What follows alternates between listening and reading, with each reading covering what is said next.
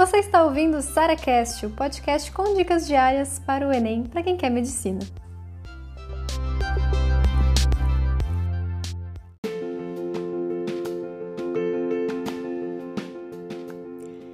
Você pagou uma nota pelo cursinho e você já começou a perceber que você não precisa assistir aula para tudo.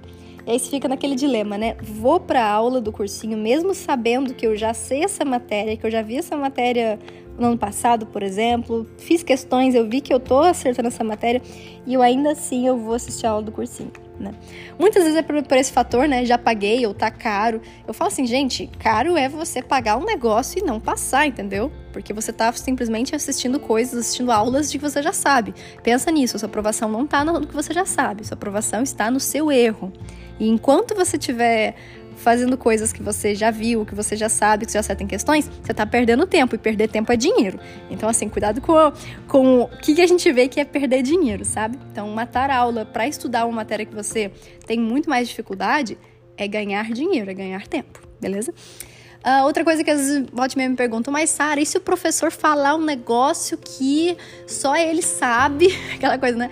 Ou falar um negócio que cair no Enem? Gente, o professor ele tira a matéria da onde? Assim, onde é que ele sabe que é aquela matéria que cai no Enem? Nas provas antigas, tá? Então, como é que, ah, como é que fulano sabe que, que cai no Enem? Com as provas antigas, entendeu? Então, a gente sabe o que cai com base nas questões que já caíram. Essa é a realidade. Então, se você vai atrás das questões, você provavelmente vai descobrir muito mais, inclusive, do que é dado numa aula de uma hora, entendeu? Uma aula de uma hora é impossível ele te dar todas as possibilidades de questões que pode cair.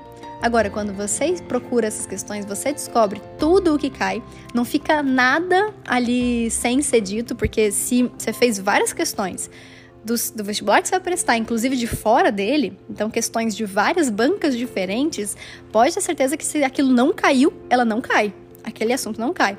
Agora, é uma coisa interessante também, viu? Se cair, cai pra caramba. Eu percebo isso também. Mesmo aquelas questões mais raras, viu? Quando a gente tem dificuldade no assunto, a gente vai ver muita questão daquilo. E aquelas questões, elas mostram vários jeitos diferentes de fazer.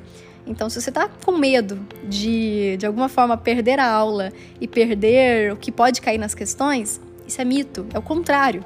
Quem não faz as questões e não descobre o que todas as possibilidades, todas as inúmeras possibilidades que pode cobrar aquela matéria, você acaba que só com a aula fica muito incompleto. Então não tem é, razão nenhuma para você assistir uma aula de um conteúdo que você já está dominando. E essas são as duas principais justificativas para isso.